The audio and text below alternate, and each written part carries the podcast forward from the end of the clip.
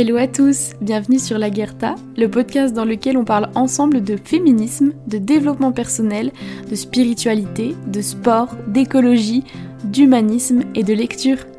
Je suis ravie de vous retrouver dans ce nouvel épisode. Hello à tous, j'espère que vous allez bien, je suis trop contente de vous retrouver dans ce nouvel épisode dans lequel on va parler ensemble du fait de lâcher prise.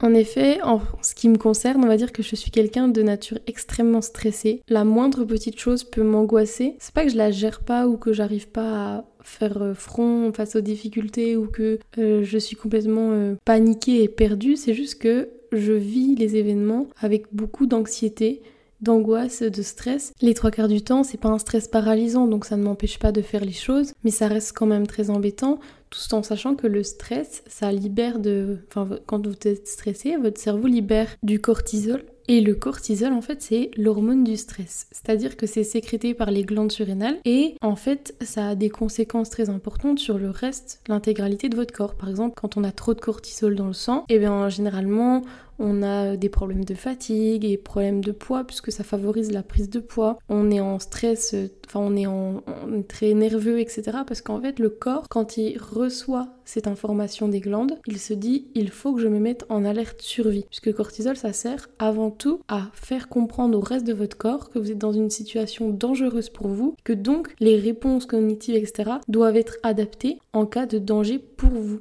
Donc euh, vous avez votre, on va dire entre guillemets, votre instinct de survie, donc vous allez être à bloc pour tout et c'est très fatigant nerveusement et physiquement pour l'intégralité de votre corps. Et donc moi c'est quelque chose qui m'accompagne malheureusement au quotidien et justement ce qui fait que ça a des conséquences sur tout le reste, ce qui fait aussi que du coup j'ai beaucoup beaucoup de mal à lâcher prise.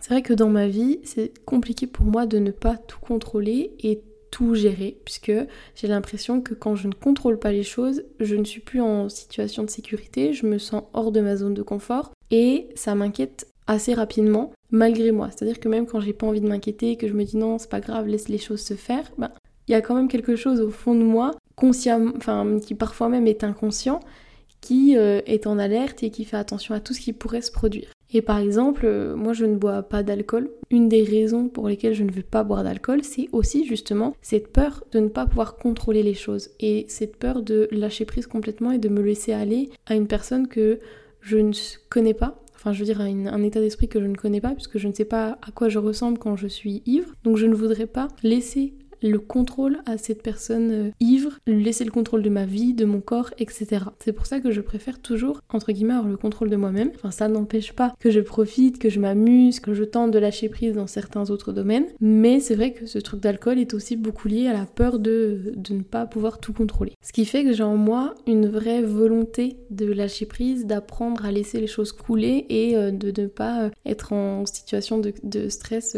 tous les jours et pour n'importe quelle situation. Du coup, j'essaye de mettre en place justement des petites actions, des moyens, des choses pour tenter d'arriver à un état d'esprit plus serein. Et c'est justement ce que je voulais partager avec vous aujourd'hui. Quand je suis en situation de peur, d'anxiété, de peu importe, la première chose que je commence par faire, c'est essayer de comprendre ce qui m'angoisse et pourquoi est-ce que ça m'angoisse. Ça, je le fais inconsciemment euh, depuis euh, que je suis plus jeune, enfin je veux dire depuis même mes années lycée. Parfois, je sentais qu'il y avait un petit malaise en moi qui grandissait, je me sentais pas super bien, j'avais une boule au ventre. Du coup, je me disais, bah, Faustine, pourquoi est-ce que tu te sens mal? Qu'est-ce qui se passe là euh, Qu'est-ce qui te stresse Qu'est-ce qui t'angoisse? Et je faisais mentalement une liste des choses qui allaient se passer dans les jours à venir et lesquelles m'angoissaient ou lesquelles pouvaient être à l'origine de, cette petite boule au ventre. Maintenant, j'essaie de refaire, enfin à l'heure actuelle, je fais la même chose mais j'essaie quand même d'écrire la liste parce que moi, écrire les choses, ça me permet de mettre sur papier et de m'en, libérer mentalement. On se moque beaucoup de moi dans ma famille puisque je fais tout le temps 150 000 to-do list pour tout et n'importe quoi. Mais moi, coucher les choses sur le papier, ça permet de se décharger de cette, euh, de cette charge mentale. Et quand je fais ces listes pour essayer de voir les événements à venir et qu'est-ce qui peut être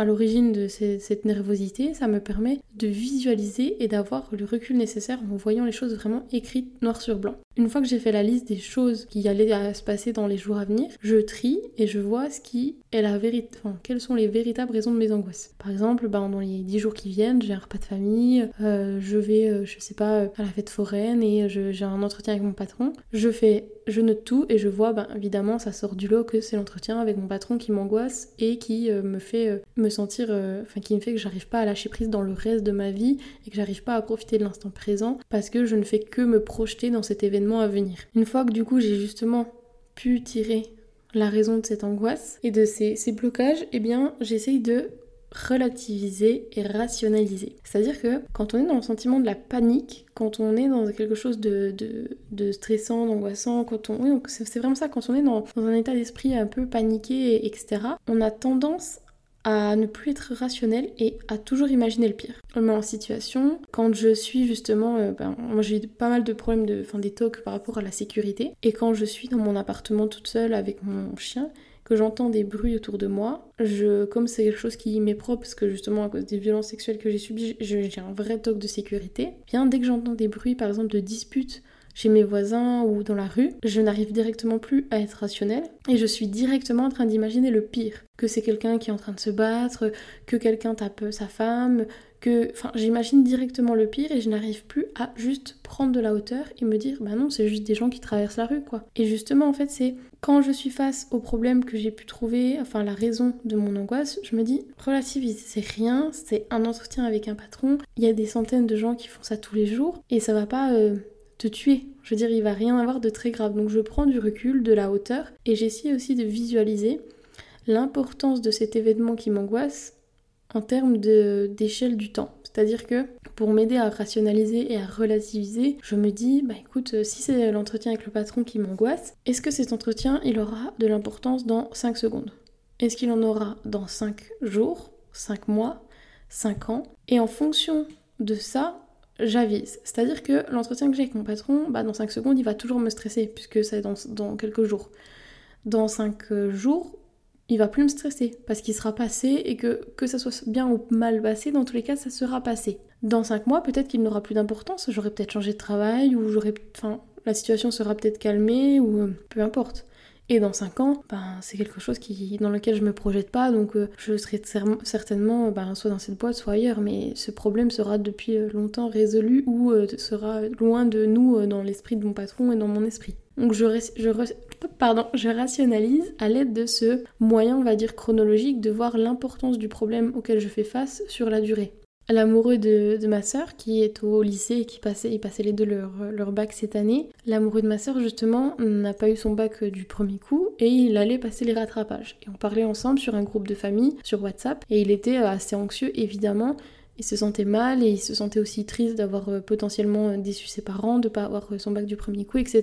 Par exemple, face à un problème comme celui-ci, sur le moment, c'est très douloureux et c'est très difficile justement de lâcher prise parce qu'on ne fait que ruminer, penser à ça et c'est un cercle vicieux puisque plus on y pense, plus on se stresse, plus on se stresse, moins on arrive à relativiser, à prendre du recul, à essayer de se de souffler pour prendre le problème de manière calme. Donc c'est assez nocif vous et c'est pas productif non plus pour régler le problème. Alors évidemment, c'est plus facile à dire qu'à faire, mais qu'est-ce qu'on peut se dire? Eh bien justement, ce problème, l'histoire du bac, dans 5 secondes, ça, sera toujours un problème parce qu'il y a ces rattrapages à faire. Dans 5 jours, ça sera toujours un problème aussi. Mais réellement, concrètement, dans 5 ans, est-ce que dans 5 ans, il y aura vraiment encore des gens qui vont nous demander, nous parler de notre bac ou, euh, je veux dire, est-ce que ça aura une véritable importance? Eh bien, pas forcément. Puisque maintenant, on est quand même dans une, dans une société où c'est moins important, on va dire, de, de vraiment absolument avoir des diplômes pour réussir. Puisque la réussite professionnelle, déjà, elle dépend de ce que chacun interprète. Pour euh, Jean-Paul, la réussite professionnelle, ça sera de devenir euh,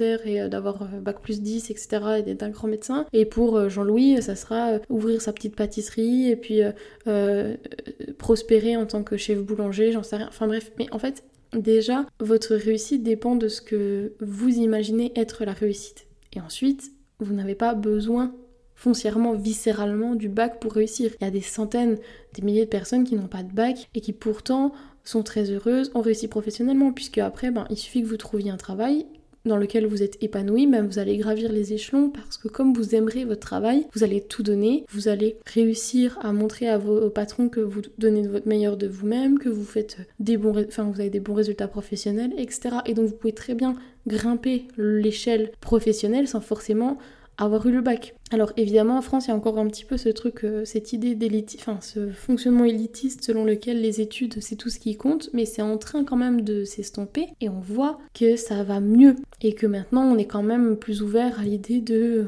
d'embaucher des gens qui n'ont pas forcément fait des grandes études mais qui ont de la bonne volonté et une envie de, de, de réussir, de s'épanouir, de donner euh, de leur personne pour l'entreprise, etc. Et donc c'est ce que je disais à l'amour de ma soeur, je disais je comprends que le problème à l'instant soit quelque chose qui t'angoisse, mais dis-toi que ce quelque chose ne va pas avoir de l'impact forcément, peut avoir un impact, mais ça sera pas complètement, ça va pas, c'est pas ce qui va décider du reste de ta vie. C'est pas ce qui va influencer tout ton parcours professionnel par la suite. Et même par rapport à tes parents, si tu les as pas forcément rendus fiers comme ça, déjà l'important c'est déjà de se rendre fier soi-même et les parents ça vient après. Mais si tu veux les rendre fiers, tu les, tu les rendras peut-être fiers d'une autre façon dans un autre domaine. Et en ce qui concerne le, le fait que ça, soit très anxieux, anxiogène comme situation dans l'instant T puisque tu auras fait ton rattrapage dans trois jours et tu as peur, eh bien il faut justement réussir à prendre de la hauteur, te dire que c'est une étape à un moment donné de ta vie, que dans tous les cas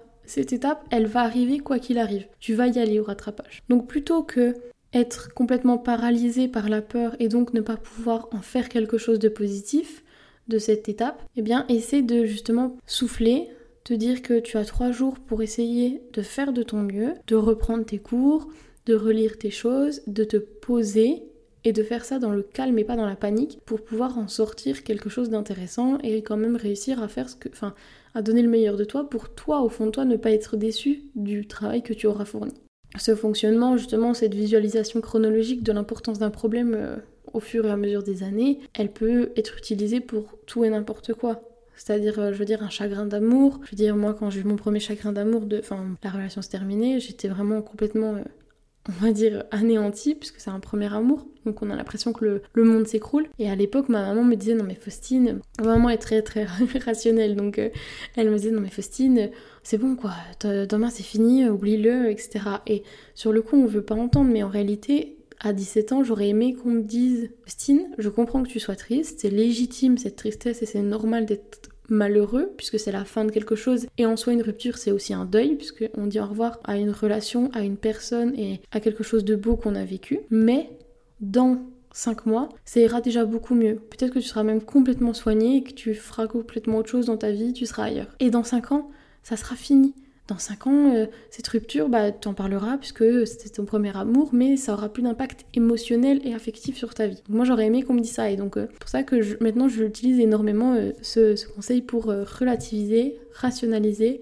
remettre le problème dans son contexte et ne pas lui donner plus d'envergure que ce qu'il en a réellement. Après, évidemment, il y a aussi des techniques pour justement mieux gérer le problème. Par exemple, il y a des techniques euh, d'apprentissage de respiration pour euh, essayer justement d'apaiser le souffle. Par exemple, la technique 3 temps, il me semble, je sais plus comment elle s'appelle, mais il me semble que c'est ça. Et eh bien, cette technique permet d'avoir, il me semble, trois inspirations, puis une inspiration longue, trois inspirations rapides, une inspiration longue. Et en fait, ça permet directement d'apaiser son corps et de, calmer toutes les informations que le système euh, nerveux euh, est en train d'envoyer euh, à chaque partie, du, à chaque membre, chaque membre du corps. Mais il y a d'autres techniques évidemment. Moi, j'utilise maintenant la petite boîte Morphée et c'est une petite boîte qui permet soit de faire de la méditation, méditation guidée, d'avoir des bruits de la nature, donc un bruit d'orage, etc. C'est vraiment super parce que, par exemple, dès que je mets le bruit de l'orage, ça m'apaise directement. Je visualise ce temps pluvieux, les éclairs, etc. Et ça me fait partir dans quelque chose qui n'est qui est éloigné de ma réalité et de mes problèmes. Et en fait, après, ça me permet de revenir à ma réalité bien plus calmement et je suis bien plus apaisée et je peux du coup gérer le problème en me détachant de l'émotionnel pour être factuelle et concrète et que le cerveau fonctionne de manière plus rigoureuse et qu'il ne soit plus euh, noyé dans euh, justement euh, l'émotionnel, la peur, etc. Il y a d'autres choses évidemment, il y a plein d'applications, Petit Bambou, Calme, etc., qui sont des applications qui sont très bien et qui permettent d'apprendre un petit peu des techniques de sophrologie pour pouvoir appréhender le problème. Et en fait, ça permet aussi, par exemple, moi je sais que quand j'ai un oral maintenant, je me, vis, enfin, je, je, me calme pendant 30 secondes avant de passer. Quand je sais que ça va être mon tour, j'inspire et j'expire très calmement, je pose ma respiration. Ça me permet de gérer le problème et surtout de pas paniquer une fois que je passé devant l'oral, puisque je réussis à me dire non mais Faustine, c'est un oral. Dans 5, euh, dans 5 heures, euh, c'est fini. En plus, quand on est stressé, ce que je vous disais, le cortisol, il met quelques instants à être envoyé par euh, les glandes, mais il met des heures à être éliminé par le corps. Donc pour 5 minutes de respiration, de stress intense, vous avez, je sais pas, 5 heures pour éliminer complètement euh, cette, euh, cette euh, information envoyée. Donc c'est quand même un petit peu difficile parce que ça, ça fatigue énormément le corps. Ensuite, dans les autres conseils que j'essaie d'appliquer, c'est j'essaie de ne pas chercher à vouloir tout contrôler. C'est-à-dire que je fais une liste des choses que je peux contrôler et de celles que je ne peux pas contrôler. Et du coup, une fois que j'ai cette liste sous les yeux, eh bien, je regarde tout ce que je peux faire pour arranger les choses que je peux contrôler. Et par contre, les choses que je ne peux pas contrôler, qui ne sont pas de mon ressort, qui vont arriver, peu importe euh, ce que je fais et peu, importe la situation, eh bien je les laisse.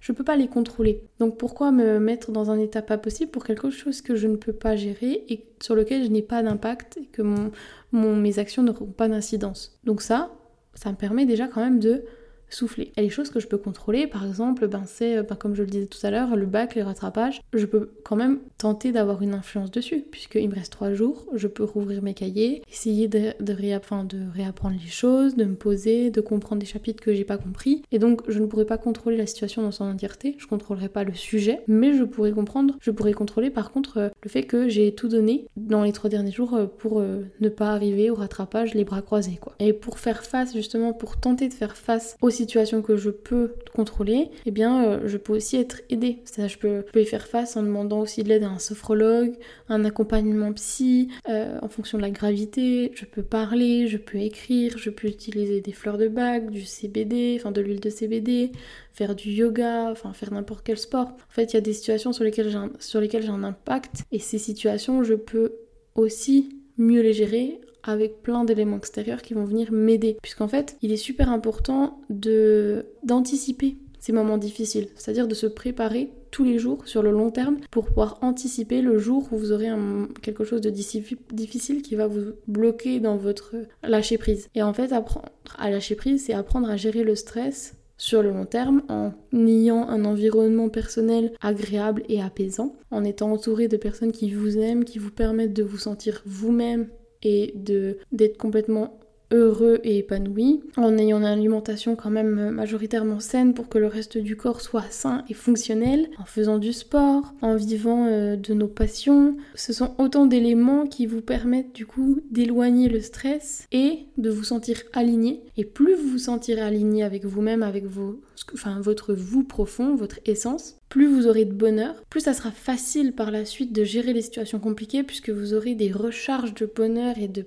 bonnes ondes en vous qui vous permettront d'appréhender les choses avec beaucoup plus de calme, d'apaisement et, euh, et, de recul. En fait, le cerveau, c'est un organe qui peut se muscler, enfin, je veux dire, qui se travaille entre guillemets comme les muscles. Puisque si on le travaille, on le renforce. Et si euh, vous fonctionnez H24 en pensant négatif, en pensant, enfin en étant angoissé, et eh ben vous vous retrouvez dans un cercle vicieux puisque vous allez convaincre votre cerveau, à force d'y penser, que le pire va arriver. Et donc indirectement et inconsciemment, vos actes et votre fonctionnement iront dans ce sens pour que justement ce que vous ne vouliez pas qui arrive, arrive. Tellement vous ne pensez qu'à ça. Et donc, pouvoir avoir un environnement sain et pouvoir être heureux le plus possible au quotidien, ça permettra déjà de faire penser, à, enfin d'apprendre à votre cerveau le bonheur, la positivité et l'apaisement, ce qui vous permettra par la suite de gérer bien mieux les moments angoissants puisque vous aurez les batteries pleines, on va dire. Lorsqu'on souffle, qu'on est calme, qu'on est heureux, que notre environnement est, est aligné avec nous-mêmes, eh bien notre cerveau s'habitue justement à ce bonheur et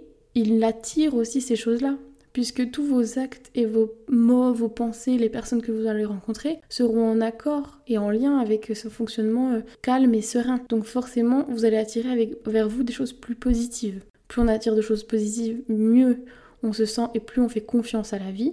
Donc plus on fait confiance à la vie, et plus on arrive à lâcher prise. Puisque on se dit, ben voilà, les choses qui doivent arriver arriveront, je ne pourrai rien y faire. Et donc je lâche prise sur ce que je ne peux pas contrôler et j'essaye de faire de mon mieux quant aux choses que je peux contrôler ou influencer. Donc voilà, j'espère que ce petit épisode vous aura plu. J'espère qu'il n'est pas trop brouillon. Euh, j'ai l'impression quand je l'enregistre que je suis pas tout le temps aussi claire que j'aimerais l'être, mais en tout cas j'ai adoré faire cet épisode une fois de plus. Et n'hésitez pas à me donner votre avis sur Instagram, je mettrai le compte Instagram en bio, noter le podcast sur euh, la plateforme sur laquelle vous l'écoutez, ça me ferait très plaisir et c'est comme ça aussi que je peux faire progresser les épisodes de semaine en semaine. Donc euh, c'est très important pour moi. En tout cas, je vous fais des gros bisous et euh, vous une bonne journée, prenez soin de vous et à la prochaine